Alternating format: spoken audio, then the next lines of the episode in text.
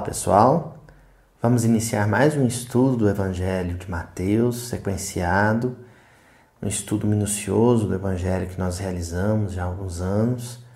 Nós estamos estudando o capítulo 13, né? iniciamos a semana passada o capítulo 13 e hoje já estamos no versículo 2. Né? E o versículo 2 do capítulo 13 diz o seguinte. E muitas turbas reuniram-se perto dele, de modo que entrou no barco para se assentar, e toda a turba permanecera de pé na praia. Vamos dizer mais uma vez o versículo. E muitas turbas reuniram-se perto dele, de modo que entrou no barco para se assentar, e toda a turba permanecera de pé na praia. Essa, esse versículo está dentro de uma passagem é, que narra um episódio, um momento em que Jesus ele se reunia com a multidão de pessoas às margens do lago de Genezaré, na praia, na praia em Cafarnaum, né? o lago de Genezaré que, que é rodeado por inúmeras cidades, eram cidades pequenininhas de pescadores e comerciantes, e Cafarnaum era, vamos dizer assim, a sede de todo, toda a movimentação apostólica de Jesus com os discípulos, né? E aí, num desses momentos em que Jesus se reúne com essa turba de frente para o mar, né? Ele sobe no barco, se assenta no barco é, e do barco ele começa a falar para a multidão que se encontrava de pé na praia, né? E nós vamos destacar aqui justamente esse de pé, né? Vamos pedir para Juju colocar o versículo aqui com a palavra em destaque, porque o de pé vai fazer referência à postura de quem vai ouvir Jesus, tanto a postura física, né, a posição física, quanto a postura psíquica, a posição psíquica. Lembrando que essa passagem do capítulo 13, ela abre uma sequência de passagens, todas elas conectadas por um eixo temático. Que eixo temático é esse? A semeadura. Então, o capítulo 13, mas especificamente esse primeiro momento dele, essa primeira parte dele, né, que, que tem como episódio mais popular, mais conhecido, justamente a narrativa da parábola do semeador, fala sobre o trabalho de se espalhar, de se tornar conhecida a ideia do Evangelho. E mais que isso, o trabalho de sensibilizar os corações para a ideia do Evangelho. Porque a semeadura vai além da instrução. A semeadura ela pode se definir pelo o processo educacional a serviço da causa do Evangelho, né? A educação no seu sentido mais sublime, no seu parâmetro mais superior. Né? É isso que nós já mencionávamos a semana passada, quando comentamos é, o versículo anterior, versículo 1, né?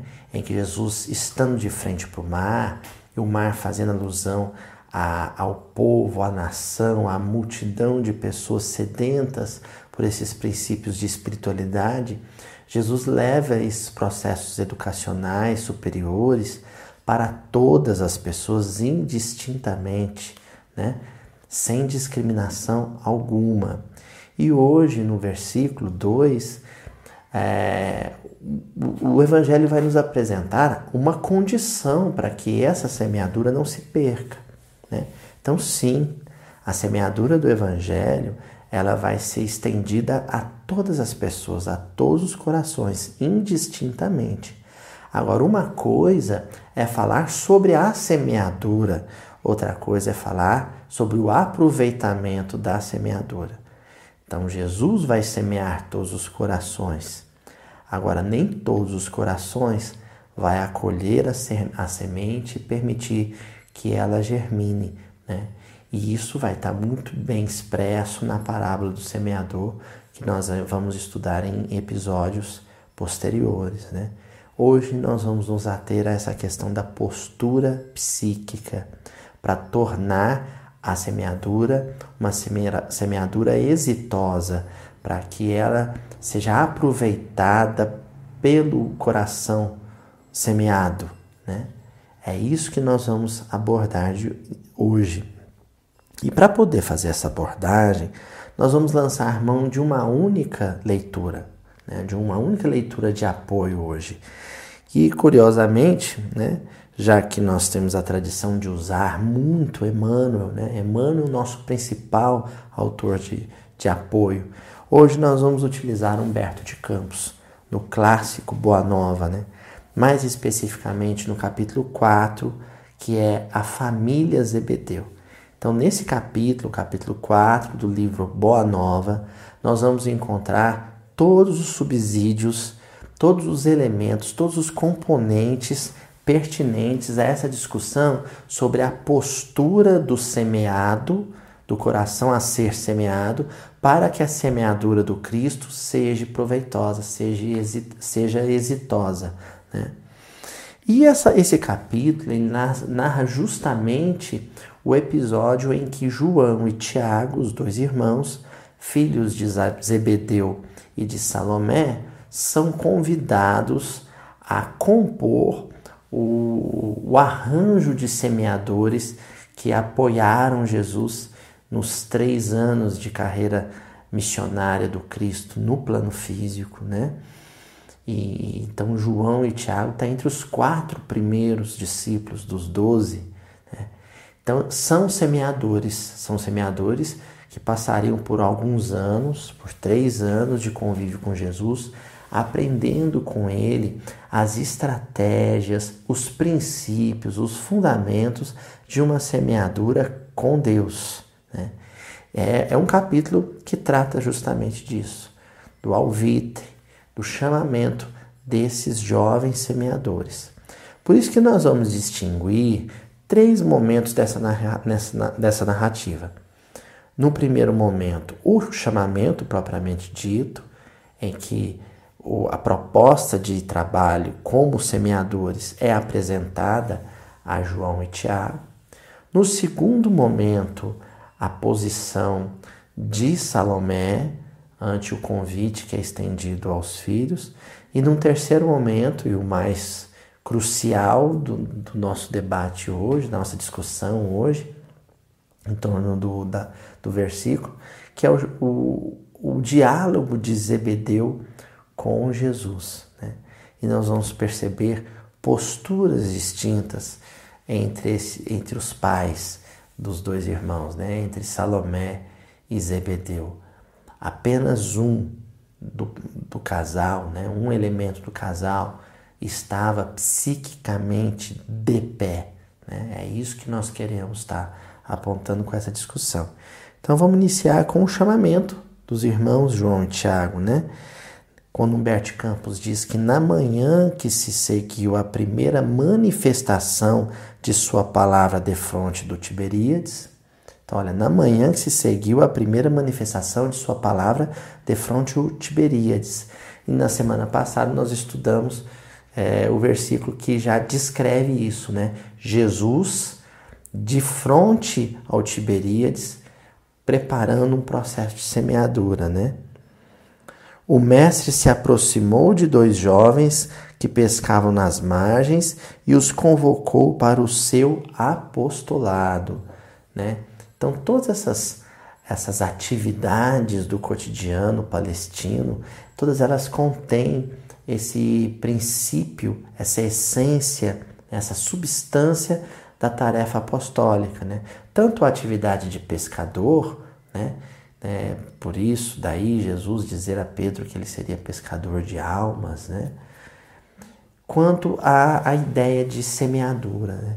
Mas hoje nós estamos trabalhando com a metáfora da semeadura. Então, João e Tiago são chamados por Jesus para o serviço apostólico. Né? É, nós já mencionamos várias vezes no, nos episódios aquela classificação ou categorização dos, dos personagens bíblicos dentro de perfis. Né? o perfil da multidão, o perfil do discípulo, o perfil do antagonista, o perseguidor, e o perfil do apóstolo, né? O apóstolo, ele é aquele discípulo cuja formação dele já foi concluída, né? Provas, testemunhos, testes circunstanciais, testes de vida, provaram o conhecimento assimilado por esse discípulo e ele já se encontra apto ao trabalho de apostolado. Apóstolo é uma palavra de origem grega, né, cuja sua origem é, significa o enviado, o mensageiro. Né? O apóstolo é aquele mensageiro do rei, é aquele que leva para a província ou leva para outro rei as notícias do, do seu amo, do seu senhor, né? ou as mensagens do seu senhor. Então, João e Tiago estão sendo convidados para um período de discipulado em que eles aprenderiam como semear, como se tornar apóstolos. E então, a reação dos dois irmãos ela é exultante, né? Filhos de Zebedeu, diz Jesus, Deseja, desejais participar das alegrias da boa nova? É o convite que Jesus faz a, aos dois. E eles respondem, né? Mestre, mestre, exclamavam felizes. Né? Mestre, mestre, exclamavam felizes. Eu queria chamar a atenção aqui, primeiro, para a maneira como Jesus apresenta o trabalho a ser realizado, né? Desejais participar das alegrias da boa nova. Se nós tomarmos por base aqui a nossa perspectiva de alegria, né, como nós na modernidade entendemos a alegria, né, que no nosso caso está sempre associada ao lazer, está sempre associada ao entretenimento, né?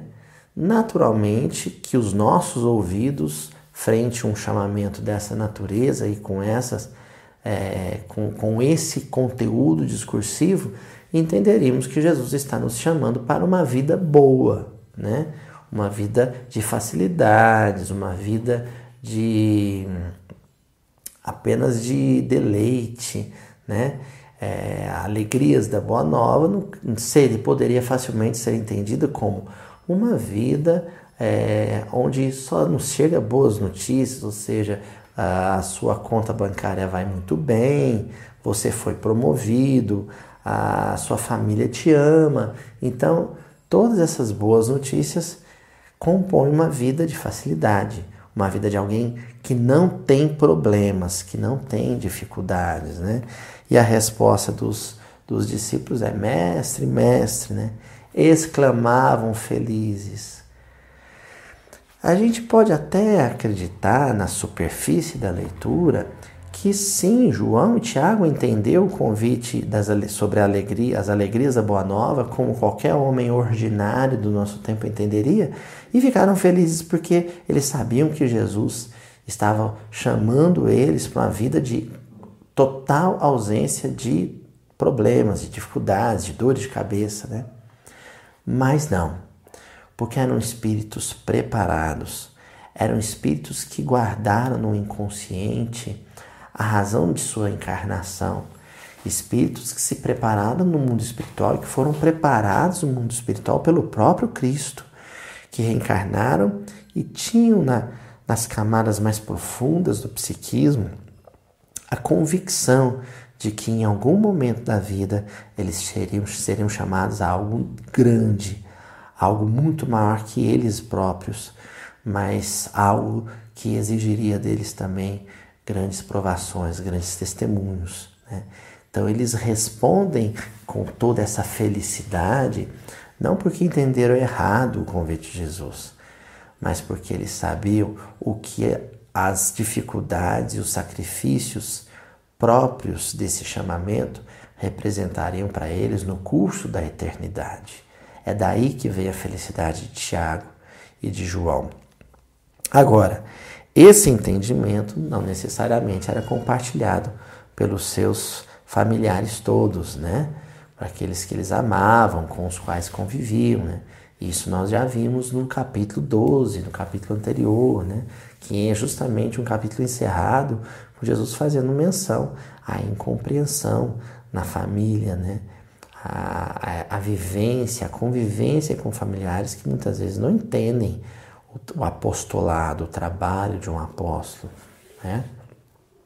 Então nós vamos ter a postura de Salomé, que é uma postura, nós vamos perceber isso, muito rasteira, muito horizontalizada, uma postura pragmática, uma postura prática, uma postura que só consegue enxergar perdas e ganhos de ordem material, de ordem social.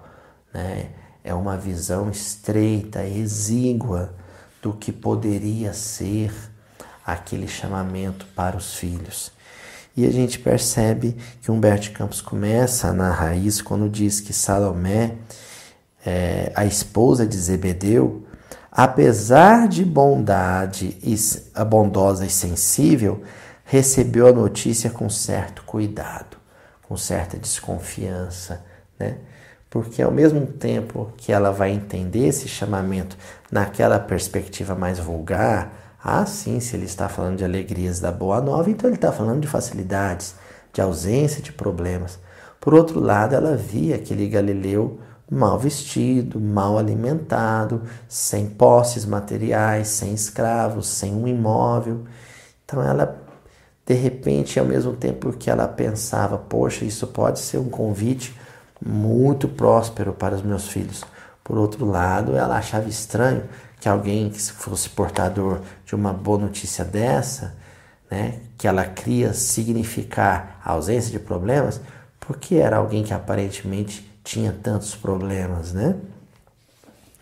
Também ela ouvira o profeta de Nazaré nas suas gloriosas afirmativas da véspera. Pôs-se então a ponderar consigo mesma: não estaria próximo aquele reino prometido por Jesus? Quem sabe se o filho de Maria não falava da cidade em nome de algum príncipe? Então, ao mesmo tempo, ela começou a parar e pensar: tá, ele anda mal vestido, ele não aparenta ter posse alguma, ele é filho da Maria, com a mulher simples, né, esposa do carpinteiro, mas quem sabe ele não é um mensageiro de um senhor maior, de um rei poderoso, de um príncipe poderoso. E é claro que essa perspectiva dela é uma perspectiva literal. Quando ela pensa em um rei, um príncipe poderoso, ela está pensando em alguém que detinha poderes políticos, poderes econômicos perante o mundo da época. Né? É assim que a Salomé entende, porque ela é uma mulher prática, é uma mulher pragmática. Né? Pessoas práticas, pragmáticas, são pessoas que calculam é, as perdas e os lucros e os ganhos na vida como se fossem pessoas que estão em constantemente atividade de negócios. Né? O mundo é uma grande banca de negócios, um, um grande local de permuta né? de, de riquezas e confortos e posições e privilégios. É assim que ela enxergava e entendia o mundo. Ela não conseguia olhar para o mundo e ver outras possibilidades, ver possibilidades maiores, mais amplas e que representassem um tipo de ganho que não é um ganho associado a sensações, mas um ganho associado a sentimentos. É isso que ela não podia entender. Senhor, disse atenciosa, logo após a instituição do teu reino, eu desejaria que os meus filhos se sentassem um à tua direita e outro à tua esquerda, como as duas figuras mais nobres do teu trono. Então, essa Salomé, ela quer jogar conforme as regras do jogo que ela do qual até então ela era espectadora, né? O jogo das vaidades, o jogo da, das convenções humanas que ela da qual ela ouvia falar em Jerusalém, em Roma, em Atenas, né? Então ela percebe que se os seus filhos iam participar desse jogo, seria interessante eles estarem é, respaldados ou escorados pelo poder ou prestígio de alguém muito importante. Daí ela pedir que um permanecesse à direita e o outro permanecesse à esquerda. Né? É um relato de um pedido de, de, de, atividade nepotista, né? Como a Salomé ela entendia que se tratava de um reino propriamente dito, né? De um governo, de um estado forte, então que os seus filhos tivessem uma posição de privilégio político, né? Estivessem politicamente resguardados por Jesus ou a autoridade que ele representasse, né? Jesus sorriu e obtemperou com um gesto bondoso. Esse sorriso de Jesus é o sorriso de quem sorri para a arte ou para a atrapalhada de uma criancinha, né? É, eu, quando vejo o Chico fazer uma atrapalhada, levar um tropeção tentando caminhar, né, ou colocar a roupinha é, do avesso, a, a, gente percebe que é, a gente acha graça, né? É um erro, a gente acha graça, porque é uma criancinha.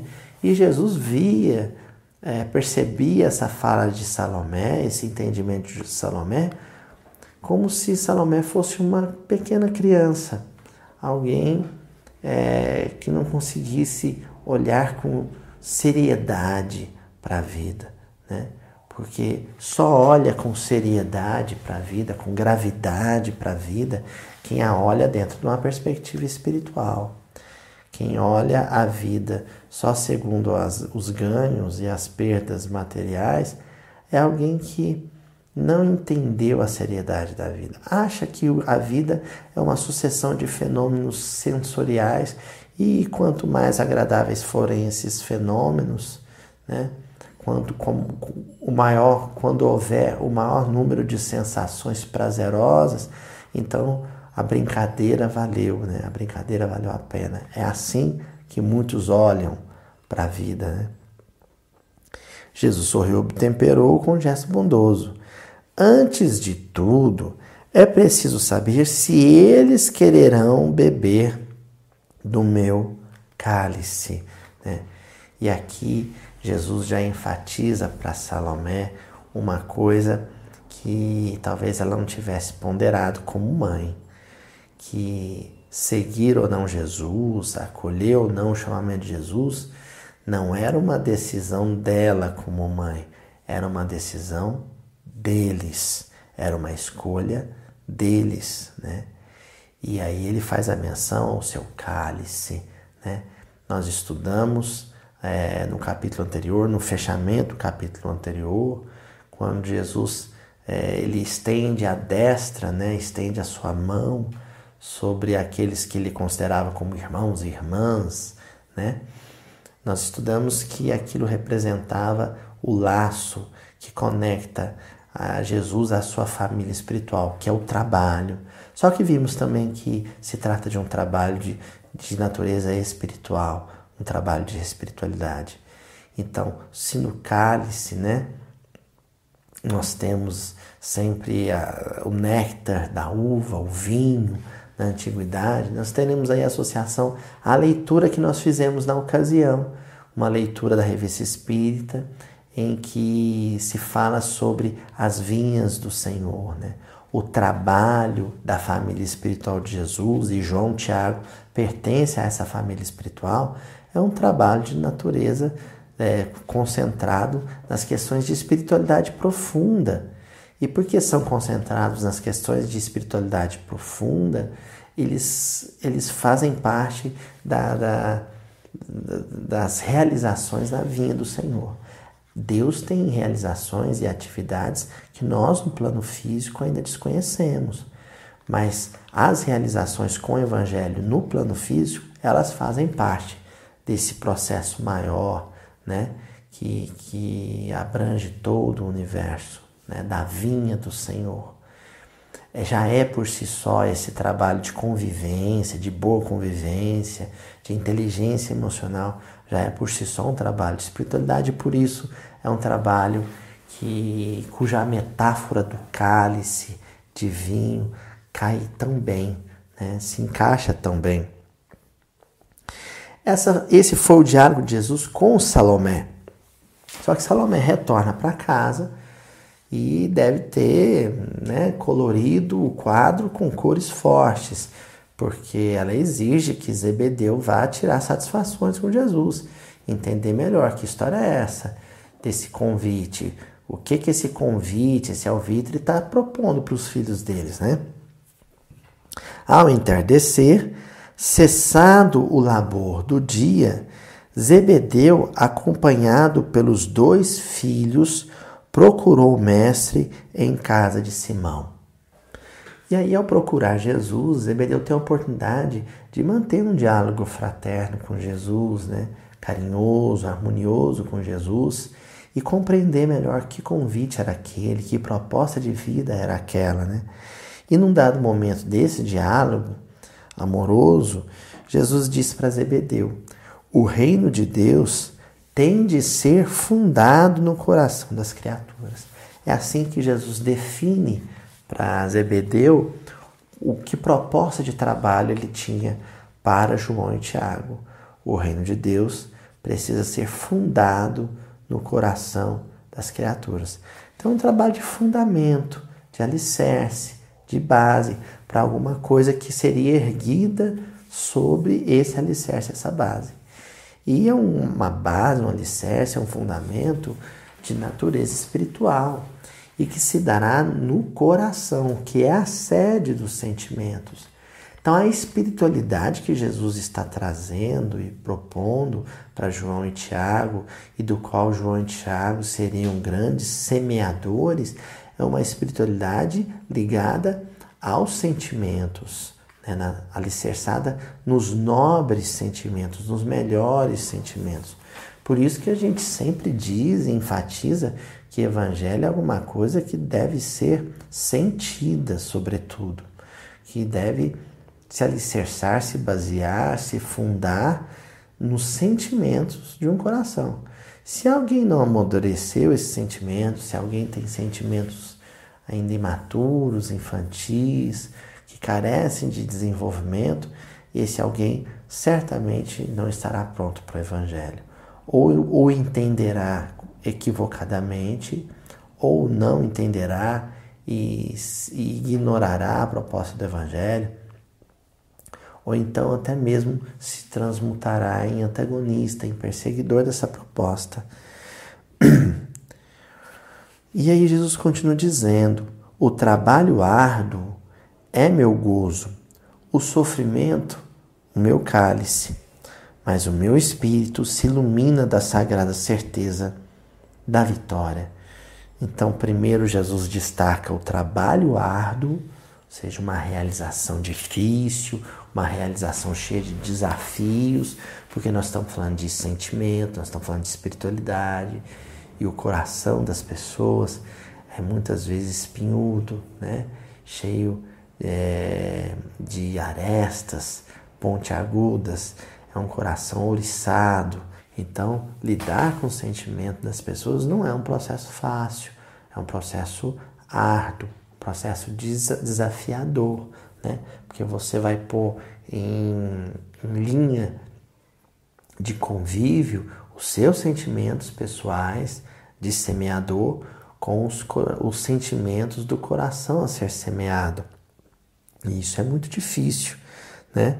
Vai naturalmente surgir situações dolorosas muitas vezes, porque a, o coração a ser semeado, se ele for refratário à semente, ele pode ser inclusive hostil à semente, ele vai ferir o semeador, vai magoar o semeador. Mas o semeador não se importa com isso, porque ele tem a certeza da vitória. Né? A razão da existência de todos nós, né, o sentido da vida é o amadurecimento pessoal, sobretudo no campo da espiritualidade, né, da compreensão das leis de Deus. E isso vai chegar cedo ou tarde. Né? Às vezes, uma, uma coletividade, uma comunidade ou uma pessoa por si mesma, por si só, ela é resistente, ela não vai aceitar naquele momento a semente mas a semeadura prossegue e às vezes a posteriori, né, num outro momento, num outro instante, essa semeadura acontece. A paz da consciência pura e a resignação suprema à vontade de meu Pai são do meu reino. Mas os homens costumam falar de uma paz que é ocio ociosidade de espírito e de uma resignação que é o vício do sentimento. Então, ociosidade de espírito, ou seja, o espírito que não convive, o espírito que se furta ao convívio, ou o espírito que ignora, que gela, que é indiferente ao outro, esse espírito ele tem uma ideia de paz e de sossego, né? ele tem uma ilusão de paz e de sossego. Agora, o cristão, servo de Jesus, semeador do evangelho, esse não. Esse não procura sossego, ele procura êxito espiritual, o que é bem diferente. E os vícios de sentimento, né? É, aquele coração que ele está automatizado, cristalizado nas mesmas reações emocionais, né? É, nos mesmos impulsos emotivos, né? ele se cristalizou nisso. Mas aí depois que Jesus apresenta para o Zebedeu quais são é, os atributos desse trabalho de edificação, de fundação do reino de Deus, ele começa a dizer: Trago comigo as armas para que o homem combata os inimigos que lhe subjugam o coração, e não descansarei enquanto não tocarmos o porto da vitória. Então ele está dizendo para o Zebedeu: nesse processo de fundamento do reino de Deus, né, ou de fundação do reino de Deus, é, o próprio contato do Evangelho vai municiar, vai equipar as consciências para que elas sejam capazes de realizar o chamado bom combate, né? que é aquela frente, aquela, aquele movimento dinâmico, é, vigoroso de resistência aos impulsos mais infelizes do coração, são os inimigos do coração. Então a semeadura consiste nisso, né? É, quando você semeia um coração, você está tornando ele apto a se imunizar, a se auto-imunizar contra aquilo que houver de mais tóxico no, no seu mundo psicológico, né? Eis porque o meu cálice agora tem de transbordar de fel, que são os esforços ingentes que a obra reclama. Né? Então, à, medida que a Terra vai avançando no campo evolutivo, né, a semeadura ela vai se tornando mais próspera. Jesus e esse colégio apostólico pegaram a semeadura no seu momento mais áspero, no seu momento mais duro. Óbvio, né? eram espíritos de escola, eram espíritos é, de uma natureza psíquica é, diferenciada. Eles se diferenciavam é, da maioria, eram santos realmente. E por isso são aqueles que vão laborar no momento mais difícil, que é aquele momento é, em que os corações desconheciam por completo essa proposta de vida com o Evangelho. Hoje nós militamos, nós trabalhamos, nós realizamos o trabalho de semeadura em tempos relativamente fáceis. É, não os tempos sem problemas, são dias muito difíceis os nossos, de muitas dores, não é nesse sentido. É no sentido de que as pessoas já estão mais abertas, muitas pessoas, várias pessoas estão mais abertas à semeadura do Evangelho. Isso não é, não, não se pode negar, né? Há homens poderosos no mundo que morrem comodamente em seus palácios, sem nenhuma paz no coração, transpondo em desespero e com a noite na consciência os umbrais da eternidade. Há lutadores que morrem na batalha de todos os momentos, muita paz, muita vez vencidos e humilhados, guardando, porém, completa serenidade de espírito, porque em todo bom combate repousaram o pensamento no seio amoroso de Deus. Então, aqui ele começa a diferenciar para o Zebedeu o que é o mundo íntimo de alguém que aceita essa proposta desafiadora de trabalho com o Evangelho e o que é o mundo íntimo de alguém que é indiferente a ela. Né? Ele está dizendo para o Zebedeu, uma pessoa é, indiferente à espiritualidade profunda, à espiritualidade superior, essa pessoa pode até ter uma vida sossegada, pode até é, viver uma vida de conforto, de facilidades, mas isso não é garantia de que ela seja feliz, de que ela tenha paz íntima. Por, outra, por outro lado, em contrapartida, alguém que ouve o chamado e, e desperta a consciência para essa noção de vida superior, essa pessoa, mesmo que ela seja privada de muitos recursos, ela vai estar intimamente satisfeita, venturosa, né, contente. A ideia é justamente essa. Vê, pois, Ebedeu, que o nosso reino é de trabalho perseverante pelo bem real da humanidade inteira. Bem real, né? Ainda se tem uma noção é, de bem, né? de, de, de, de ganho, de lucro, de prosperidade no mundo, que não consegue se libertar da ideia de ganho, lucro, prosperidade, de bem é, por meio do, do, dos recursos financeiros. Só que os recursos financeiros são uma grande ilusão social, né? porque o espírito em si, né? a, a essência do ser, ela não carece de, de riquezas materiais. Quem carece ao, ao, de certa forma das riquezas materiais é o corpo com as suas sensações.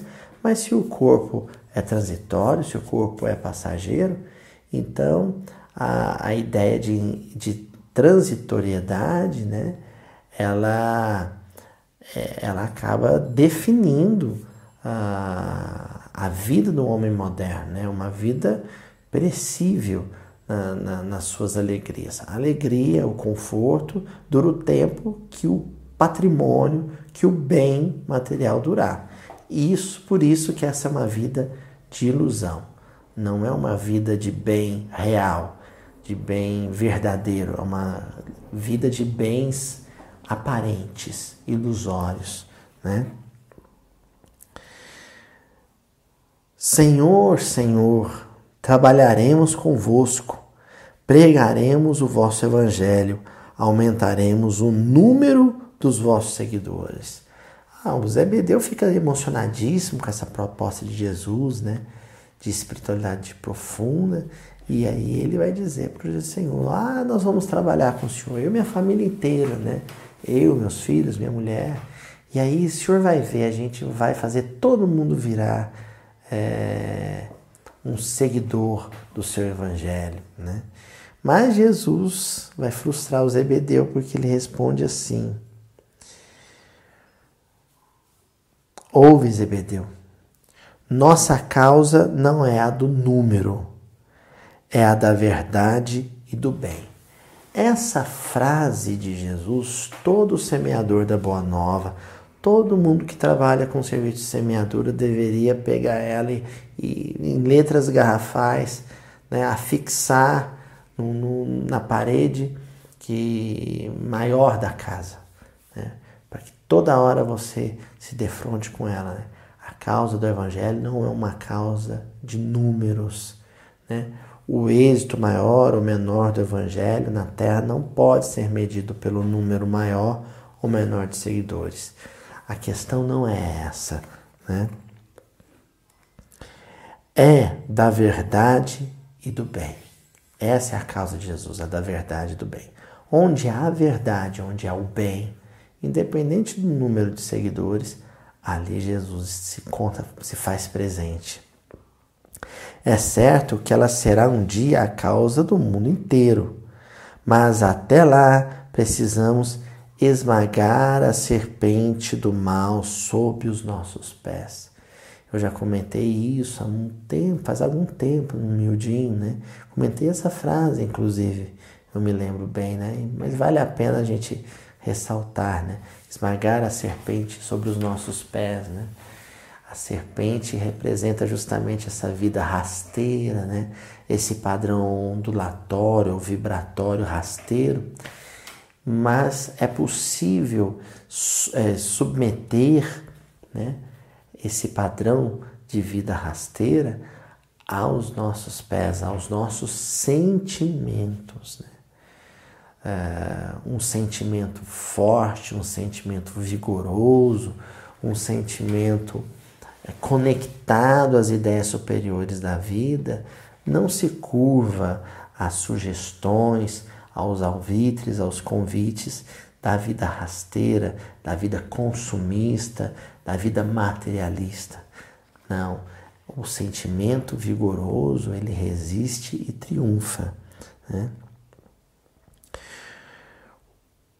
Por enquanto, o número pertence aos movimentos da iniquidade. Né?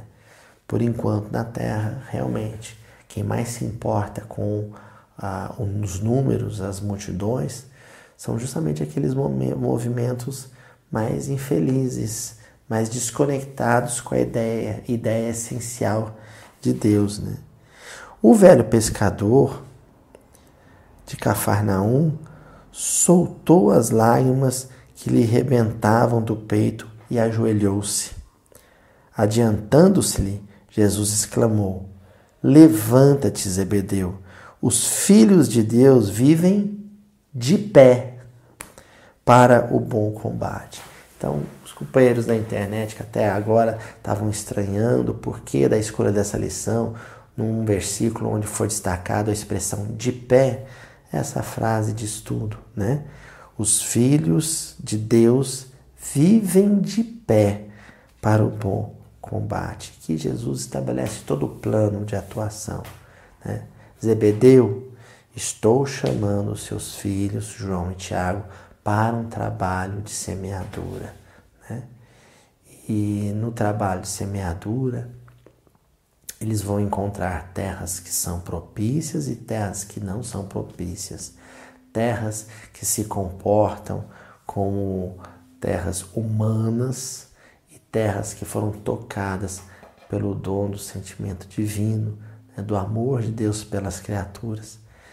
Aquelas que são refratárias, resistentes à semeadura, são justamente aquelas demasiadamente comprometidas com os ganhos e as perdas do mundo.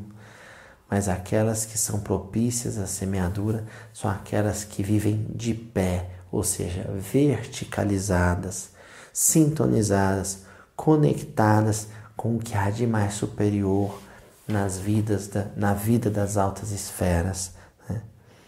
Avançando então dentro da pequena sala, o pai dos apóstolos tomou a destra do mestre e a umedeceu com as suas lágrimas de felicidade de reconhecimento, murmurando: Senhor, meus filhos são seus. No momento em que Zebedeu entendeu o que, no que consiste, no, consistia a mensagem de Jesus e que postura ele deveria ter diante dela, é o momento em que ele percebe também que os seus filhos pertenciam mais à causa do Evangelho do que é, ao, ao, cotidiano familiar. Né? Então ele diz: Senhor, meus filhos são seus. E é uma lição, essa lição muito oportuna né, para os nossos dias, porque a lição propõe que aqui João e Tiago são semeadores, sendo recrutados para serem preparados para o trabalho de semeadura. Mas a semeadura de João Tiago é uma semeadura é, que trabalhou muito com a palavra, sobretudo com João, né? muito com o elemento palavra, com elemento discursivo, né? O evangelho é ensinado pela palavra falada e a palavra escrita. Mas muitas vezes Jesus precisa semear com outros elementos que não são só os ele o elemento, humano, né? O, o componente humano. Muitas vezes Jesus precisa semear com elemento circunstancial, né? Nós vivemos em nossos dias, com todo esse episódio da pandemia mundial, do Covid-19, um momento de semeadura, né? Porque quando os corações são duros demais para acolher a semente espalhada pelos semeadores da palavra cristã, então a semente a ser espalhada precisa ser aquela é, que nos chega através dos processos de dor, de privação, né? os, processos de, os processos disciplinares. Né? Agora, vale a mesma regra. Se a, a terra não for propícia, se o semeado não estiver apto, a semeadura pode se perder, ela pode ser é, não proveitosa, né? Por isso que a nossa postura para que essa semeadura seja exitosa, proveitosa, precisa ser a da verticalização. Né? O semeador circunstancial, né? ou a semeadura circunstancial, que se dá através de, da enfermidade ou da ameaça de uma enfermidade, a iminência de de repente se ter pessoas que amadas em processos dolorosos, até mesmo de desencarne, isso tudo é, só vai ter proveito, só vai ter é, o impacto idealizado pela espiritualidade superior ou planejado pela espiritualidade superior se o coração que envolvido, se ele estiver emocionalmente, espiritualmente de pé, verticalizado. Né? Então, os próximos dias, os próximos meses serão dias muito difíceis, meses muito difíceis, e nós precisamos estar de pé, porque senão o que for semeado em nós vai se perder. Né? E estar de pé é estar otimista, é estar esperançoso, é estar confiante na, na, na competência de Deus, né? no sentido que Deus é, está propondo para o nosso entendimento de vida, né? Que Deus quer que nós entendamos a vida em qual sentido, sob qual perspectiva, né? Então, para poder assimilar isso tudo, é preciso estar é, de pé. Vamos vigiar os nossos corações, vigiar os nossos sentimentos, examiná-los para saber se eles estão muito preocupados com os ganhos materiais, financeiros ou com os prejuízos materiais, financeiros de, do episódio de dor que nós vivenciamos coletivamente, ou se o nosso coração está totalmente entregue às noções de espiritualidade superior, né? Que Deus nos abençoe e até a próxima semana, gente. porque as casas espíritas não rezam pelos presídios. Poucas vezes eu vi, poucas vezes, uma prece inicial, uma prece final de reunião espírita mencionar os presos. Thank you.